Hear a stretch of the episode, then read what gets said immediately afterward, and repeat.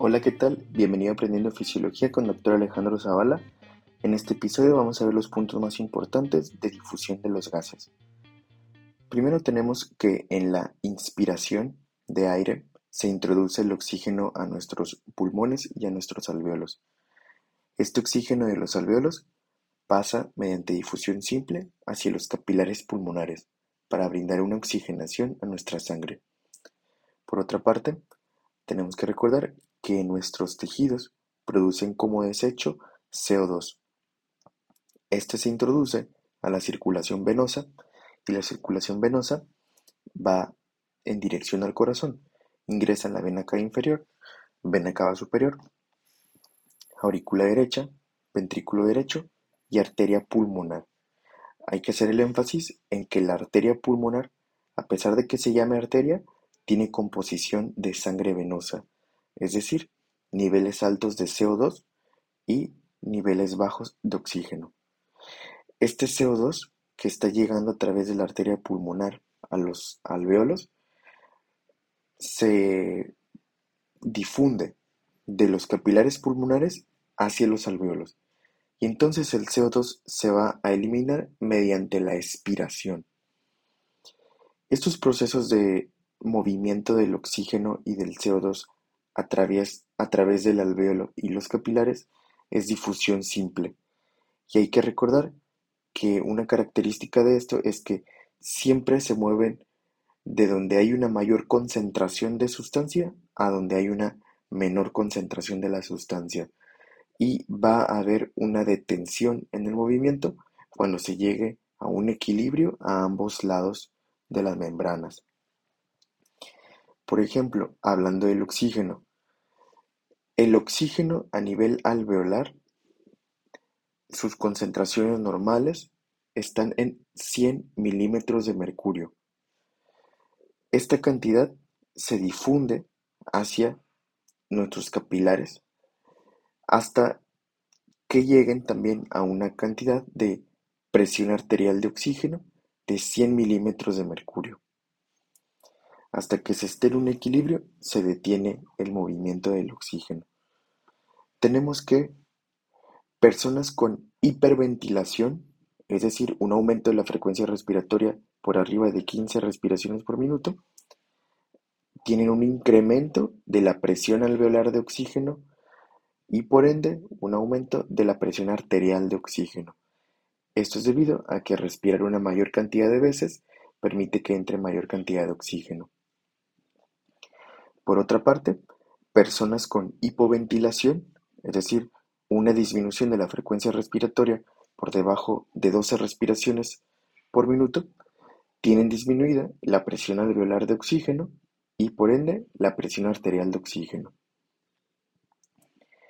Hablando ahora del dióxido de carbono o CO2, recordemos que este se produce como desecho en los tejidos y principalmente se introduce en la circulación venosa. Así que en las venas la cantidad de CO2 decimos que su rango normal es de 46 milímetros de mercurio. Y toda esta eh, cantidad de CO2 llega hacia el pulmón y pasa hacia el alveolo y se elimina mediante la expiración. A nivel arterial, ya que hubo esta difusión, decimos que a nivel arterial, por lo general hay 40 milímetros de mercurio de CO2. Sin embargo, tenemos un rango de normalidad de 35 a 45 milímetros de mercurio. Ahora, en personas que tienen hiperventilación, es decir, un aumento de la frecuencia respiratoria, vamos a tener que disminuye la presión arterial de CO2 y también disminuye la presión alveolar de CO2. Esto es debido a que al estar ingresando una mayor cantidad de aire, todo este aire va a remover al CO2 y lo va a eliminar. Va a disminuir en el alveolo y por ende va a disminuir en la arteria o en la circulación arterial. Por otra parte, cuando hay hipoventilación, tenemos que va a haber un incremento de la presión arterial de CO2 y presión alveolar de CO2. Esto es debido al que, como no está llegando una ventilación adecuada, no se puede remover el CO2 de una manera adecuada, así que empieza a acumularse en nuestro organismo. Cuando hablamos de la difusión, en este caso de los gases, tenemos que acordarnos que en la difusión se basa o está muy bien establecida por la ley de Fick, la cual dice que la superficie o cantidad de la membrana influye en la difusión, el grosor de la membrana, la cantidad de la sustancia, el tiempo y la temperatura también influyen en la difusión, así que describamos a las más importantes.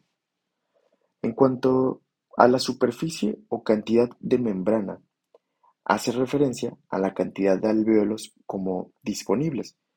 Entonces, si tenemos una mayor superficie o una mayor cantidad de alvéolos, tendremos que la difusión va a ser mayor. Por otra parte, si tenemos menor superficie o menor cantidad de alvéolos, pues va a haber una menor difusión. Hablando ahora del grosor, tenemos que a mayor grosor de membrana va a haber una menor difusión de los gases, ya que pues va a ser más difícil para los gases atravesar a esta membrana engrosada. Por otra parte, a menor grosor va a haber una mayor difusión de gases. En cuanto a la cantidad de la sustancia, tenemos que a mayor cantidad de la sustancia va a haber una mayor fuerza impulsora, va a haber una mayor difusión, debido a que está aumentando el gradiente de concentración. Por otra parte, cuando hay una cantidad de la sustancia disminuida, tendremos que ya no va a haber tanto gradiente de difusión, entonces va a haber una menor difusión. Y estos son los parámetros más importantes en cuanto a la difusión. Es importante reconocer esto, ya que algunas enfermedades pulmonares pueden afectar alguno de estos parámetros y afectar a la difusión de los gases. Por ejemplo, en el enfisema pulmonar, recordemos que hay una destrucción de alvéolos y de fibras elásticas. Entonces, aquí tendremos que está disminuida la superficie de membrana o cantidad de membrana. Entonces, esto va a hacer que se afecte la difusión. Y estos pacientes tendrán menos oxígeno y más cantidad de CO2 en sus arterias. Por otra parte, cuando alguien tiene fibrosis pulmonar, es decir, aquí hay un engrosamiento de las membranas alveolares, entonces hay una menor difusión de los gases, dando en el paciente una disminución de oxígeno y un aumento del CO2. Y por último ejemplo, tenemos a la altura elevada.